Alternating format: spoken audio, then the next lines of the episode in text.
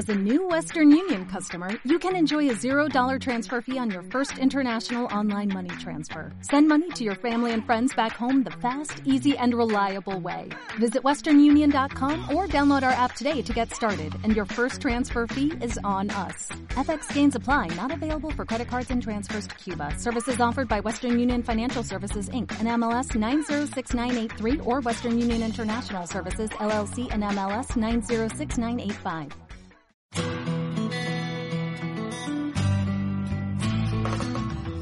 Atrévete a salir de lo habitual, encara tus miedos, rompe tus paradigmas, cumple tus sueños y deja un legado en este mundo. Bienvenido a tu espacio Líderes por Naturaleza. Bueno, mi estimado Elías, empecemos con ¿cuál es tu clic? Buenas noches. Bueno, muy buenas noches, Mauricio. Gracias por la invitación, por permitirme compartir con ustedes. A todos los que están conectados, mi saludo de cualquier parte del mundo que estás. Qué interesante esto que haces, Mauricio. Arrancamos con la primera respuesta, porque aquí eh, las cosas se hacen más rápido que en la vida eh, presencial. Así que te cuento que hace muchos años eh, yo era parte de la educación tradicional, tenía en el cassette mental de aquellos tiempos la idea de que todo el futuro mío dependía de la profesión. Había escogido la profesión militar en ese momento, fruto de la ignorancia financiera que me acompañaba. Y entonces conocí a alguien dentro del mundo de Amway, a Iván Morales, que me ayudó a leer un libro que nunca olvidaré, se llama La magia de pensar en grande. Y fue mi primer clic al entender que todo dependía de mí, no de la profesión, no del apellido, no de las relaciones, que realmente dependía de, de, las circunstancias internas que mi mente empezara a entender sobre la vida. Y entonces todo el rumbo de la vida mía y de Lourdes cambió porque empezamos a apostar a nosotros, a crecer nosotros y a vencer obstáculos a partir de nuestra propia actitud y nuestra propia preparación. Ese fue nuestro primer clic de un real cambio en nuestras vidas. Perfecto, buenísimo eso, mi querido Elias. Ya que mencionas ese libro y mencionas el tema, eh, pues bueno, hay personas, hay personas que al ver que otras han crecido, y que han nacido en un medio ambiente más favorable para su crecimiento, para el desarrollo de sus proyectos, para incubar sus sueños, creen que están en desventaja y que por esa desventaja tal vez no lograrán ese tipo de logros, o haga la redundancia, o no lograrán ese tipo de resultados. Entonces, ¿qué le puedes decir tú a raíz de esos mensajes de ese libro y de tu experiencia a aquellas personas que creen que no nacieron en, en, una cuna que les favoreció el desarrollo de sus proyectos o la incubación y el fomento de sus ideas y de sus sueños para que sigan, para que puedan salir adelante. Así hayan nacido en situaciones donde no son las más ventajosas. Ok, mira, la realidad es que hay un mundo que combatir y espero que, que me estén escuchando bien, porque esto que voy a decir a mí me cambió la vida. Uno nace en un mundo y nace libre, pero inmediatamente las circunstancias y el aspecto social de las democracias te lleva como una máquina para que te hagas productivo en un sistema. Toda la educación, desde el timbre de la escuela, la obediencia al maestro, el silencio permanente, tiene una conducta para hacerte obediente.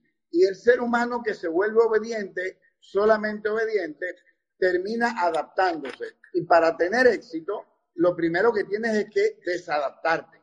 No es ser desobediente, pero es ser obediente a tus intenciones, a tu plan de acción, a tu interés. Cuando uno nace con o sin, porque yo conozco, tengo amistades que nacieron en cunas de oro y hoy tienen una muy mala economía, y tengo amistades que nacieron en una muy mala economía, un mal barrio y hoy día tienen grandes éxitos.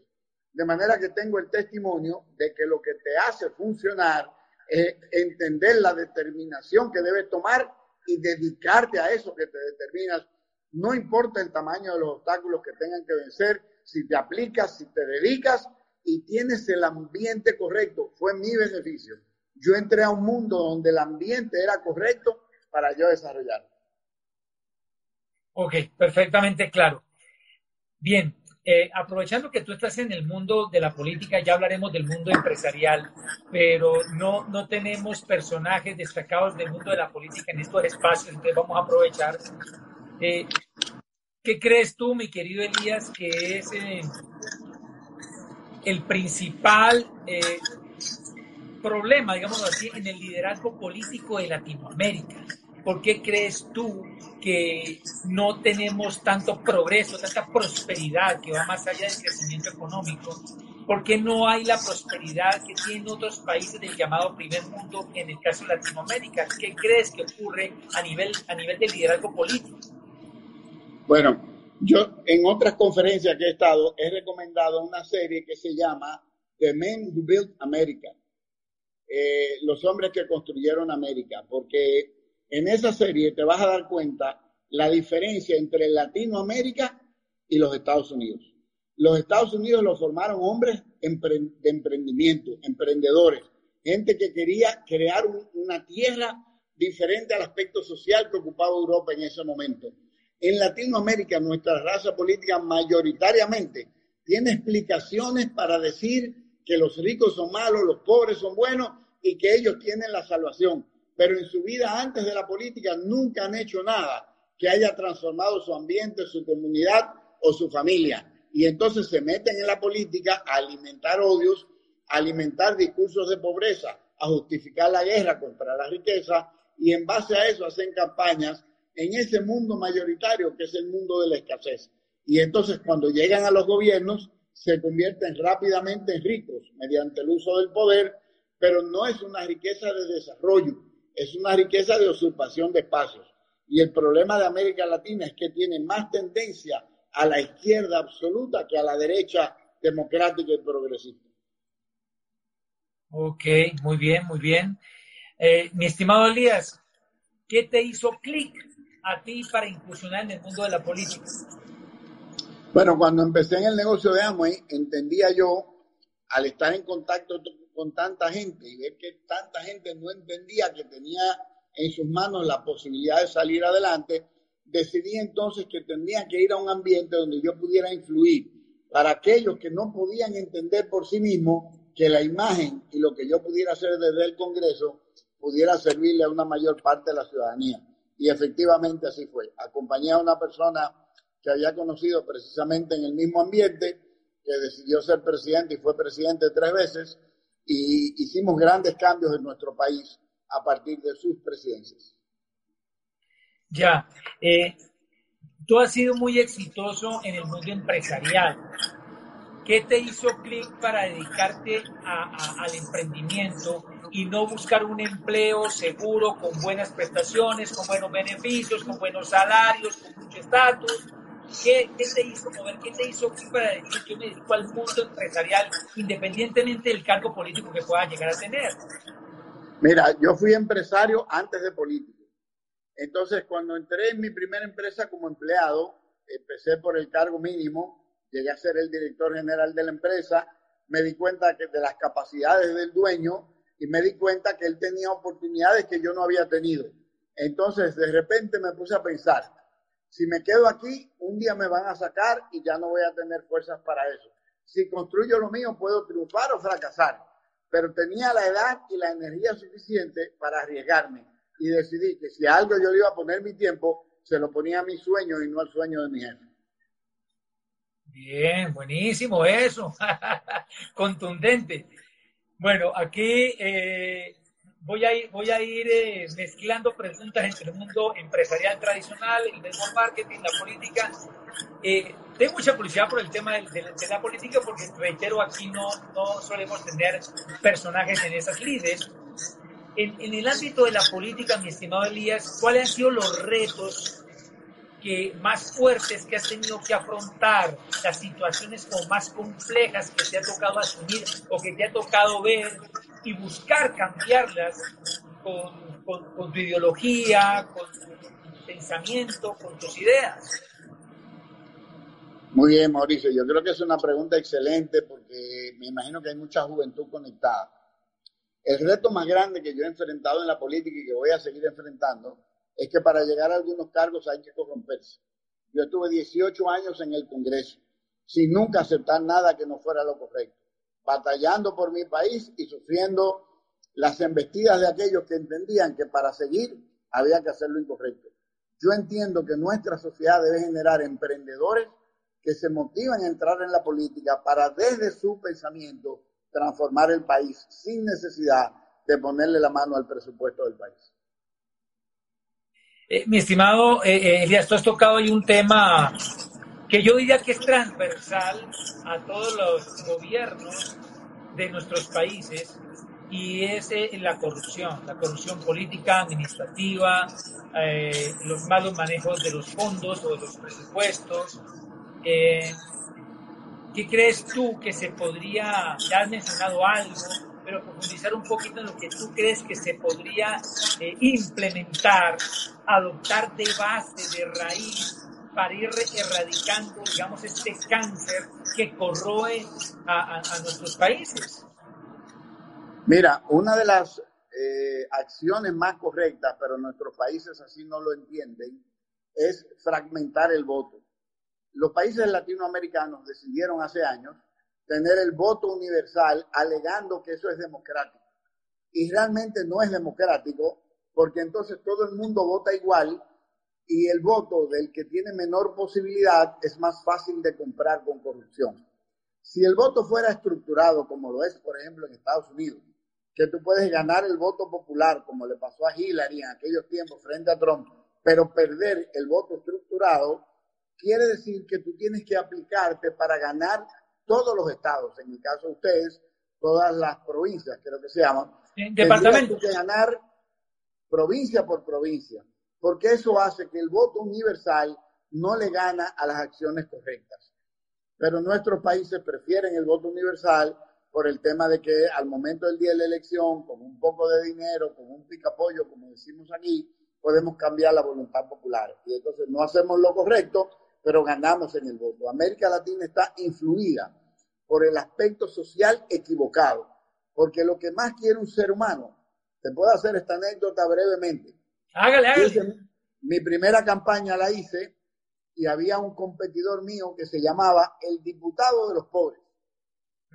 Había sido diputado varias veces antes que yo compitiera por primera vez. Cuando fui a mi primera campaña, él era el ganador de toda la vida.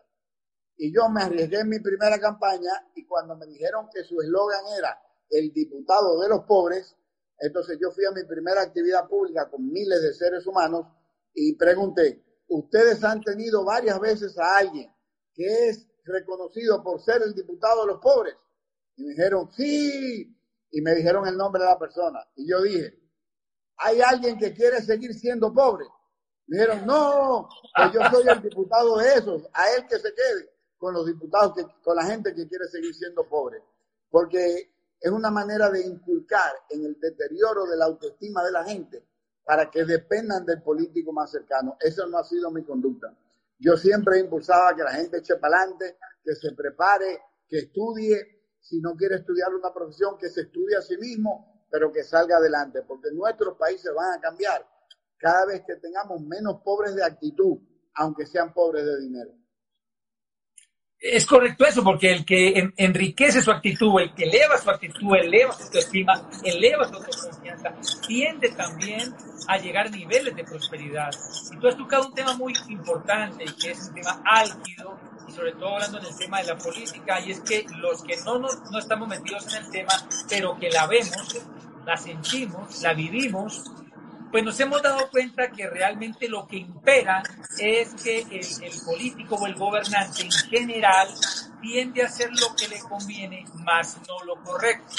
Tiende a hacer lo que le beneficia, más no lo que es un bienestar para el colectivo. Por eso, si realmente todo, todo político y todo dirigente y gobernante eh, tuviera la sabiduría y la conciencia de hacer siempre lo correcto antes que lo conveniente, antes que el beneficio individual, pues pondría siempre por encima el bienestar de la población y la prosperidad del país, pues ahí sí tendría realmente resultados completamente diferentes. Eh, mi estimado Elías, en tu experiencia, ¿cuáles crees tú que sean las cualidades de un líder político que hace lo correcto, las cualidades de un líder político genuino y auténtico. ¿Cuáles crees tú que serán esas cualidades fundamentales? Mira, en mi caso particular entiendo que cualquier persona que apueste a dirigir el país tiene que haber sido exitoso en algo. Una persona llena de frustración, acomplejado, que todo lo que ha hecho en la vida ha sido criticar, oponerse, criticar a los ricos, prometer falsamente a los pobres, ese tipo de gente no debe llegar a los gobiernos, porque entonces llegan para enriquecer sus familias, para enriquecer, sus novias, para enriquecerse a sí mismos, para destruir la sociedad que encontraron, porque entonces lo que hacen es que usan el poder para, para responder al dolor de su crecimiento y al dolor de su trayectoria. Lo correcto es que quien vaya a gobernar un país tenga una trayectoria, que la sociedad lo haya respetado por algo antes de elegirlo presidente. Pero en nuestros países continuamente llega gente que nadie conoció antes del proceso electoral, que quizás eran dirigentes partidarios, pero no tienen ninguna historia de haber triunfado en la escuela, en la universidad, eh, no son maestros, pueden ser maestros de profesión, pero nunca se dedicaron a dar clases, no tienen una profundidad social de éxito que pudieran llevar un país al éxito. Entonces llegan prometiendo cosas que no van a cumplir porque no son gente que tiene nada que responderle al país. Y entonces si salen, como hemos visto ahora presidentes que están presos o en camino a, estar presos, no son gente que tienen una conducta familiar que vayan a avergonzarse. Simplemente lo hicieron y no les importa porque el dinero es más importante. Cuando los países, y pongo el ejemplo de Trump en los Estados Unidos, Donald Trump no necesitaba ganarse un peso del Estado de los Estados Unidos. Todos los funcionarios que nombró, o la mayoría, eran multimillonarios, que repartían mejor su salario entre sus propios asistentes para que estuvieran más motivados, porque se dedicaron a hacer cosas, independientemente de que en alguna cosa estemos o no estemos de acuerdo. Pero era una persona con una trayectoria de éxito que al llegar al gobierno trató de reenfocar la economía de un país hacia una economía progresista financieramente, porque, importante esto, Mauricio, se han robado la palabra progreso para llamar progresista al deterioro social y a la distribución de riquezas dispuestas por gente que nunca produjo riquezas. Eso no es progreso. Progreso es que un pobre deje de ser pobre. Progreso es que una clase media encuentre una oportunidad para hacerse una maestría o para hacerse de un negocio y levantarse y progresar con su familia. Eso es ser progresista. Ok, bien, claro eso. Eh, sí, eh, Elías, yo creo que los aspirantes a cargos públicos, sobre todo los grandes, a los altos cargos y, puestos. Sí, sí, tranquilo. Y revisa un poquito ahí la conexión, mi querido Elías, que hay ruido, un poquito de ruido. ¿Me escuchas ahora mejor? A ver, habla nuevamente. Aló. Sí, mejor, mejor, mejor. Sí. Es que tenía un eh, aire prendido y me di cuenta que se veía mucho.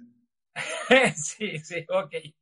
Bueno, eh, te, decía que sí, que justamente ideal que los aspirantes a los altos cargos eh, en, en, la rama ejecutiva y en la rama legislativa, ojalá estuvieran más allá del bien y del mal en la parte económica para que no aspiraran a llegar a esos cargos pues para enriquecerse ilícitamente, sino que estuviera resuelta y más bien se dedicara a lo, a, lo, a lo central, a lo misional, que es gobernar o legislar en, estos casos.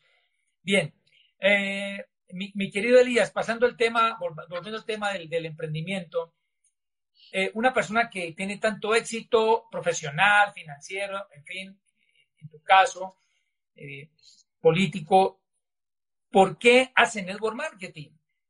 ¿Por qué viste en el network marketing? ¿Qué te hizo clic para hacer network marketing cuando tú económicamente estabas muy bien, no tienes problemas económicos, no estabas varado, ni estabas vaciado, ni estabas desocupado, antes con mucha ocupación, con mucho éxito en lo que habías emprendido? ¿Por, qué network marketing? ¿Qué te hace clic para incursionar en esta industria? Mira, cuando era yo un jovencito de 23 años, tenía en ese momento una mentalidad muy oscura, un futuro muy triste, no sabía cómo entrarle a la vida. Eh, estaba casado con un hijo eh, y, entre ella y yo no producíamos lo suficiente para una vida medianamente buena. A través de Amway yo conocí gente y conocí un sistema educativo. Conocí principalmente a una persona, Iván Morales. Y a través de Iván entendí el valor de prepararme, el valor de escuchar a personas con una actitud diferente sobre la vida. Y gracias a eso, en mi, forma de ver la vida, Dios nos bendijo ampliamente porque utilizó a Amway como canal. A través del tiempo, nosotros salimos de Amway por un tiempo y volvimos porque entendíamos que lo correcto es seguir encontrando a muchos Elías y Lourdes Cerulle que hay en la calle, que necesitan que alguien con éxito le diga cuál es el camino correcto para tener éxito. Y si Dios nos bendiga a nosotros con el éxito que hemos tenido, egoísta fuera yo de quedarme sentado en mi casa disfrutando una comida o disfrutando una televisión, cuando hay tanto que uno puede aportar, hay tantas vidas que uno puede cambiar, hay tanta gente que se puede ayudar en el mundo entero. No hay nada en la vida, Mauricio, después de mi creencia en el Señor y mi familia, que nos dé más placer a Lourdes y a mí que recibir a una pareja, a un amigo, una amiga, que lo encontramos desorientados económicamente en la vida y verlos desfilar en una tarima y conocer el cambio financiero de su vida, conocer cómo se acercan a libertad financiera, cómo, cómo lo orientamos para que hagan inversiones correctas y de repente tú lo ves con la cara tranquila, sin estrés, sin arrugas, eh, sin pleitos con la esposa por falta de dinero. Y entonces tú dices, misión cumplida en esa familia. Pero ¿cuántas familias nos faltan? Bueno, hasta el día que Dios nos lleve, estaremos encontrando familias a las que lo podemos sembrar la esperanza que alguien sembró en nosotros un día. ¡Wow! Qué lindo eso, mi querido Elías, qué lindo. me emociona, me emociona. Eh, ahí preguntan si queda grabado. Sí, el Instagram Live queda grabado, lo pueden ver luego en diferido, pueden luego compartir el link entre sus amigos, familiares para que puedan ver la información. Eh, mi estimado Elías, sí has tocado un tema muy lindo y, mira qué, qué, belleza. Eh, digamos que tú eres un, político exitoso, un empresario exitoso, tradicional, como solemos llamar, pero no es tan sencillo, digamos, auspiciar a personas o a familias en el ámbito de la política para que se vuelvan exitosos políticos o en el ámbito de las inversiones o las empresas tradicionales es, mucho más complejo. Pero en cambio, en el network marketing, como bien lo he dicho, tú sí puedes auspiciar, vincular a alguien que no tenga plata, que no tenga conocimiento, que no tenga estudio, que no tenga experiencia, que no tenga tiempo, en fin, y puedes mentorearlo y orientarlo para que prospere, tenga éxito, reconocimiento y un estilo de vida completamente diferente al que tiene en, el momento en que, en que ingresa este proyecto. Eso me parece maravilloso porque es justamente una oportunidad para brindar a otros una oportunidad y ver esos cambios realmente es una gran satisfacción. Qué lindo, esa es otra de las grandes eh, ventajas del network marketing. Eh, estimado Elías, cuando tú... Hay una diferencia, Mauricio, perdona que te interrumpa. Ah, tranquilo, hágale. En la política, tú le hablas a la gente para que crea en ti. En el network marketing le hablamos a la gente para que crea en ellos. Y esa es la gran diferencia. No es lo mismo que todo el mundo deje de creer en ellos y cree en ti, como es la política, a lo que hacemos en nuestro negocio y en otros mercados, de hacer que la gente vuelva a creer en ellos. Y eso es mucho más bonito que cualquier otro premio que hayamos tenido en política. ¡Wow! ¡Qué profundo eso! A ver, a ver, yo lo repito, está muy bueno, yo no lo había visto por ese lado. Claro, el que busca crecer en la política o, o llegar a sus aspiraciones políticas busca que la gente crea en ella, o crea en él, para que vote por él. En cambio, en el liderazgo, en el network marketing, lo que buscamos es que la gente crea en ella misma para que pueda surgir y de paso surge una organización y eh, ganan todos o ganamos todos. ¡Wow! Chévere. No lo he visto desde ese punto de vista, pero qué tremenda diferencia. A que buscar que crean en mí, a buscar que crean en ellos. ¡Wow! Súper.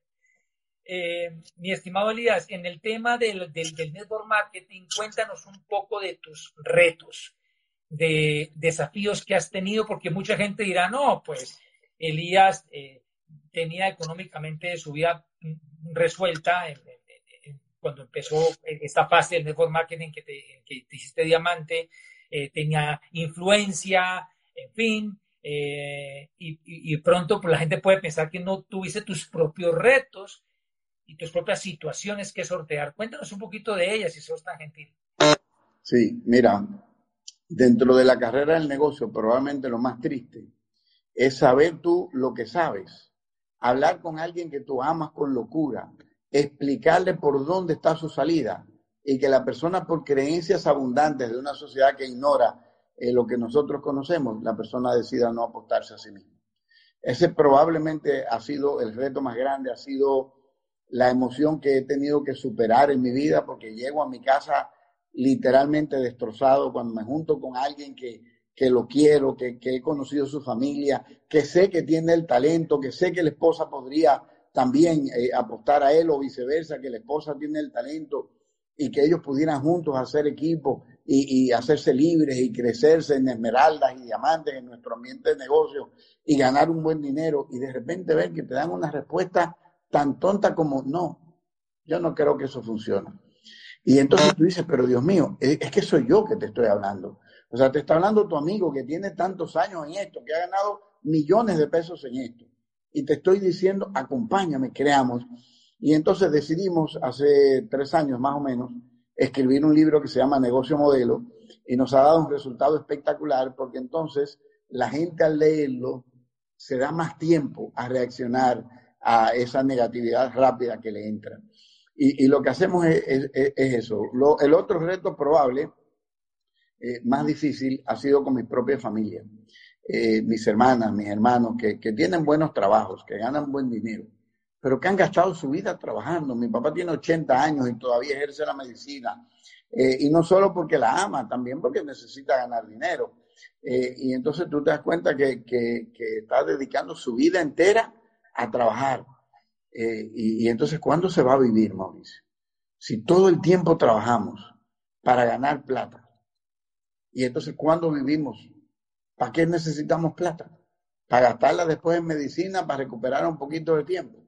Y entonces los retos siempre son emocionales. Ir donde alguien que tú sabes que le vas a llevar una solución y que de repente la persona te da un no como, no, porque mi tía estuvo en eso y ella no tuvo éxito. Pero ¿en qué ha tenido éxito tu tía? En nada. Y entonces, ¿por qué tú tienes un patrón para tú tomar una decisión para tu vida?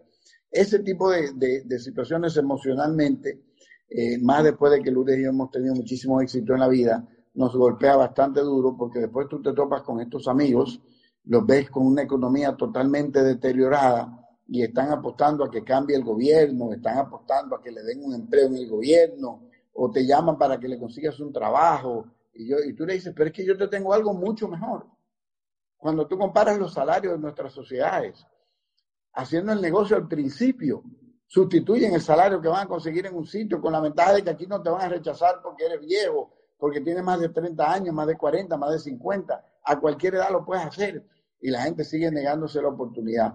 Entonces, si te simplifico, para concluirte, mi mayor reto en el negocio de AMI es el reto emocional. Es saber que tú tienes lo que el otro necesita y que el otro se auto niegue la oportunidad y uno tener emociones encontradas con ese momento, que para mí es el momento más difícil, es regresar a la casa, sentarnos Lourdes y yo y decirnos uno al otro, wow, no tuvimos la capacidad de dejarle saber al otro que lo que le llevamos era su oportunidad. Hay que leer más, hay que estudiar más y hay que juntarse más con gente con mayores niveles de capacidad para aprender a comunicar mejor, porque fallamos en la comunicación y siempre son momentos difíciles que Lourdes y yo compartimos y nos vamos a la cama en oración y pensando cuánto nos falta crecer de manera que otros nos puedan entender mejor.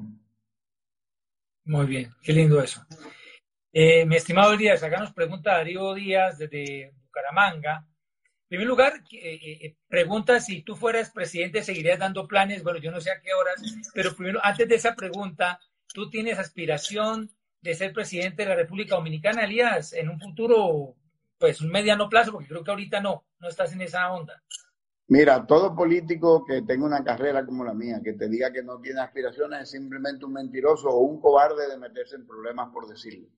Todo político que entra a la política a hacer una carrera sueña con un día dirigir el país según su propia creencia y pensamiento. Y cuando sea presidente probablemente esté tan ocupado que, planes de manera directa no estaré dando, pero referencias para que la gente haga el negocio las daré continuamente. Iré a las convenciones como presidente a contarle a la gente que también se puede llegar por ambas vías y que desde un sitio y del otro sitio se le puede servir un país y al mundo. Qué bueno. A propósito de eso, Elías, yo, yo escuché esto, no sé si será verdad, que, y no sé si, si será el presidente que tú citas, hace unos periodos, a ver, podemos hablar de unos, no sé, 12 años, me contaron de que el presidente de la República Dominicana era empresario, era empresario Amway y que le había dicho a su auspiciador que por favor le hiciera llegar siempre el libro del PEC o del Programa Educativo Continuo del Mes, que no le faltara el libro del mes en su despacho presidencial. No sé y sigue leyendo todavía al día de hoy. Dime. Y sigue leyendo todavía al día de hoy. Ah, entonces sí es verdad eso. Sí, claro que sí. Ok, bien. Fue el primer presidente, el primer candidato que habló sin podium, que habló moviéndose en la tarima, que habló con un micrófono en el oído. Y la gente se quedó estupefacto porque todos los presidentes anteriores necesitaban leer eh, unas hojas de ahí, un, escrito, y este señor en su primera intervención pública como candidato era una tarima sin podium y el hombre empezó a moverse en la tarima y a hablarle al público desde diferentes direcciones y con eso impactó en aquel tiempo que no existía, perdón, que no existía eso, impactó totalmente la República Dominicana porque la gente decía, wow, qué tipo tan brillante, habló 50 minutos sin una sola hoja. Y eso empezó a cambiar la forma en que los políticos hablaban en la República Dominicana. ¡Wow! ¿Me, eh, recuerdas el nombre del presidente, por favor? Leonel Fernández se llama. Leonel, Fernández, ¿no? Sí, así es. Ese, ese. Bueno, muy bien. Qué bacano todo esto. Eh, a ver, eh, Elías, te iba a hacer otra, otra pregunta y en este momento se me escapó. Ya, quisiera que compartieras mm, eh, tú nos diste un seminario, un seminario reciente virtual, que incluso lo grabamos en audio también para que quedara versión podcast, porque me pareció muy bueno, donde tú dabas tips de manejo financiero a partir de las ganancias del negocio y cómo realmente podríamos hacer del negocio de network marketing de la red un activo productivo.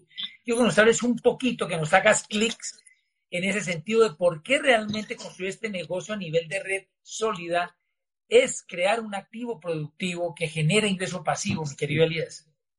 Mira, eh, este sistema de negocio, el network marketing, te permite crear, Mauricio, flujos de dinero. A partir de tener un flujo estable, cuando tienes una organización estable, entonces lo correcto es invertir.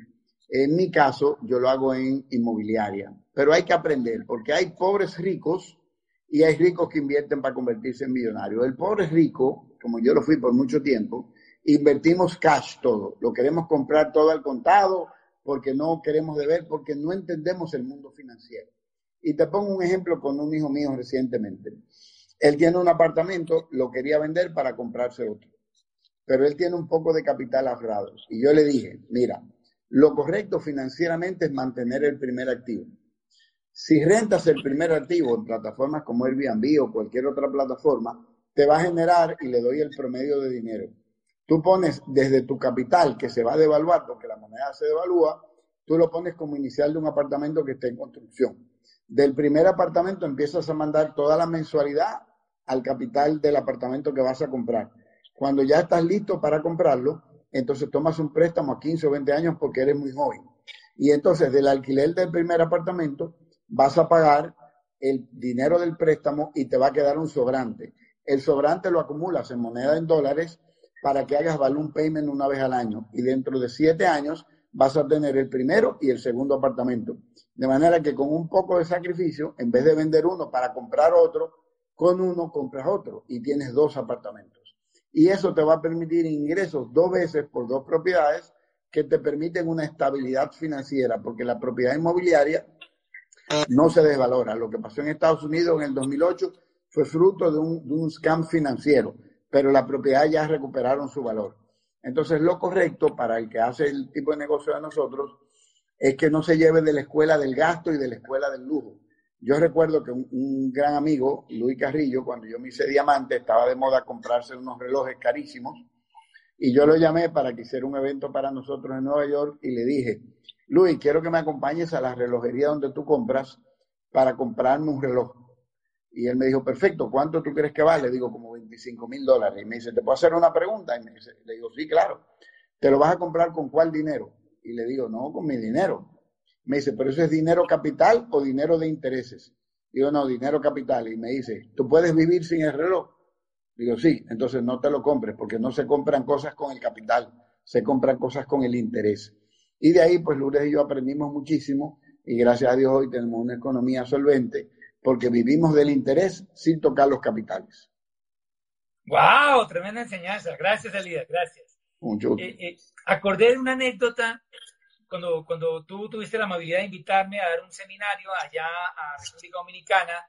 Recuerdo que ah, me presentaste dos personas que están en el mundo de la política y me dijiste, volviendo otra vez al mundo de la política, me dijiste, estas dos personas en el mundo de la política son rivales Así Sin es. embargo, acá en el, en el, en el mundo Amway, en nuestro negocio, son amigos, se abrazan, la van muy bien. Y, y tú me decías que si no existiera este lugar de encuentro, estarían completamente polarizados y distanciados. Eh, háblanos un poquito de eso, me parece es un, un, un, intangible, digámoslo así, del negocio, ¿no? Así es. Estas parejas son esmeraldas hoy día en nuestro grupo, eh, tiene su negocio. Él es hoy día presidente de la Cámara de Diputados del Congreso de la República Dominicana y si ves la foto de él y lo buscas, se llama Alfredo Pacheco, siempre tiene su pin de esmeralda puesto. Y aunque ahora por, por las ocupaciones que tiene, de alguna manera afecta su negocio, pero no afecta su credibilidad en el negocio ni su pasión por el negocio. Él sabe lo que tiene en la mano y dentro de sus posibilidades hace lo más que puede para levantar su organización. Qué chévere, qué bacano eso. Mi estimado Elías, para ir terminando, si eres tan gentil, compartirnos algunas, eh, ya has mencionado algunas, pero si quieres destacar algunas de las recompensas eh, que, que, te ha dado estrictamente este negocio, sobre todo para aquellas personas que están incursionando en el network marketing, concretamente en nuestro modelo de negocio Amway, eh, para que amplíen un poco más la visión. Mira, una de las cosas más importantes en la vida personal, cuando uno logra un nivel donde uno empieza a controlar el mundo financiero, es la posibilidad de controlar tu tiempo de sueño, levantarte cuando tú quieres, acostándote a la hora que quieres y al levantarte no tener la prisa de tener que salir corriendo de la casa, no tener que irle a dar respuesta a otro hombre por la, por la llegada tarde de tu esposa. Son cosas que personalmente a mí me motivan mucho. Saber que me puedo levantar a las 7 de la mañana. Tú sabes que yo duermo muy poco, pero que me levanto a las 7 o me levanto a las 9 o a veces, en algunas ocasiones, aunque muy escasas, nos ha tomado el sueño y nos levantamos a las 10 o 11 de la mañana y saber que a los únicos que le debemos respuesta es a nosotros mismos y a Dios. Ese tipo de libertad a mí me llena de satisfacción. Una cosa que me encanta es cómo vive mi esposa. Porque nosotros, o por lo menos yo como hombre, no soy un hombre de lujo, no soy un hombre de estar detrás de la moda en ropa, ni mucho menos, pero mi esposa sí. Y su gran pasión es encontrar ropa extraña en el mundo entero y pedirla y tenerla en su closet y regalarle a amigas y escoger con tiempo para el regalo de cumpleaños de una amiga y sorprenderla con una ropa de la India, con una ropa de Turquía, una ropa de... Y entonces eso, eso a mí me llena de satisfacción. Pero más que todo, es la relación que tengo con mis hijos hoy día. Porque hemos madurado a tal manera que nos diferenciamos muchísimo de la relación que yo tuve con mi padre. Eso me apasiona muchísimo. Wow, qué bien. Excelente eso. Eh, bueno, antes de, terminar nuestro conversatorio, antes de, hacerte la pregunta final, recuerden mis queridos amigos, seguidores de este programa, que nos encuentran también en el canal de YouTube Líderes por Naturaleza, en las plataformas de podcast digitales, iTunes, Spotify y iVoox Líderes por Naturaleza, y también en la comunidad en Facebook del mismo nombre. Y en este programa, ¿cuál es tu clic por Instagram Live? Todos los días miércoles, 8 de la noche, hora de Colombia. Elías, para terminar, recomendaciones finales que te vengan a la mente, que te salgan del corazón, que quieras dar a esta hermosa comunidad que se conecta, que está emprendiendo, que tiene sueños, que tienen cada vez más ganas de vivir porque tienen sueños vivos y que quieren obviamente hacerlo realidad. Mira, el mejor consejo que yo le doy a la gente cuando hablamos de emprendimiento es dedícate a eso. O sea, emprender no es una tarea a ver qué pasa, no es una cosa fortuita, no es algo que me inscribí en un programa de capacitación, déjame ver qué pasa. El que se decide emprender se dedica a transformarse. Tú no lees un libro, tú te tragas el libro, tú te educas con el libro, tú te transformas con el libro. Tú no escuchas un audio para llenar un espacio de sonido dentro del carro, tú lo escuchas porque quieres comunicarte con el orador, quieres hacer un monólogo con él, quieres encontrar tus debilidades, convertirlas en fortaleza tú te dedicas a emprender, te tienes que dedicar a emprender. Los emprendedores somos gente que estamos dedicados a eso. No somos pasionados, somos apasionados. No andamos al paso del tiempo ni en la reacción del tiempo. Andamos haciendo que el tiempo y las circunstancias reaccionen a favor de nuestro propósito. Rodéate de gente que vaya en la velocidad tuya, que tenga las ideas tuyas o, o que tenga la energía tuya, para que nadie te robe tu sueño, para que nadie te diga de lo que no eres capaz Rodéate de gente que aunque te vea en el piso, que aunque te vea arrastrándote, sangrando y sucio, sepa que cuando te pares vas a ser el mejor de todos, que estás simplemente en un proceso de aprendizaje, que estás en un momento que Dios te está transformando, que te vas a reconvertir y que todas tus debilidades de hoy mañana son simplemente historia porque la transformaste en fortaleza.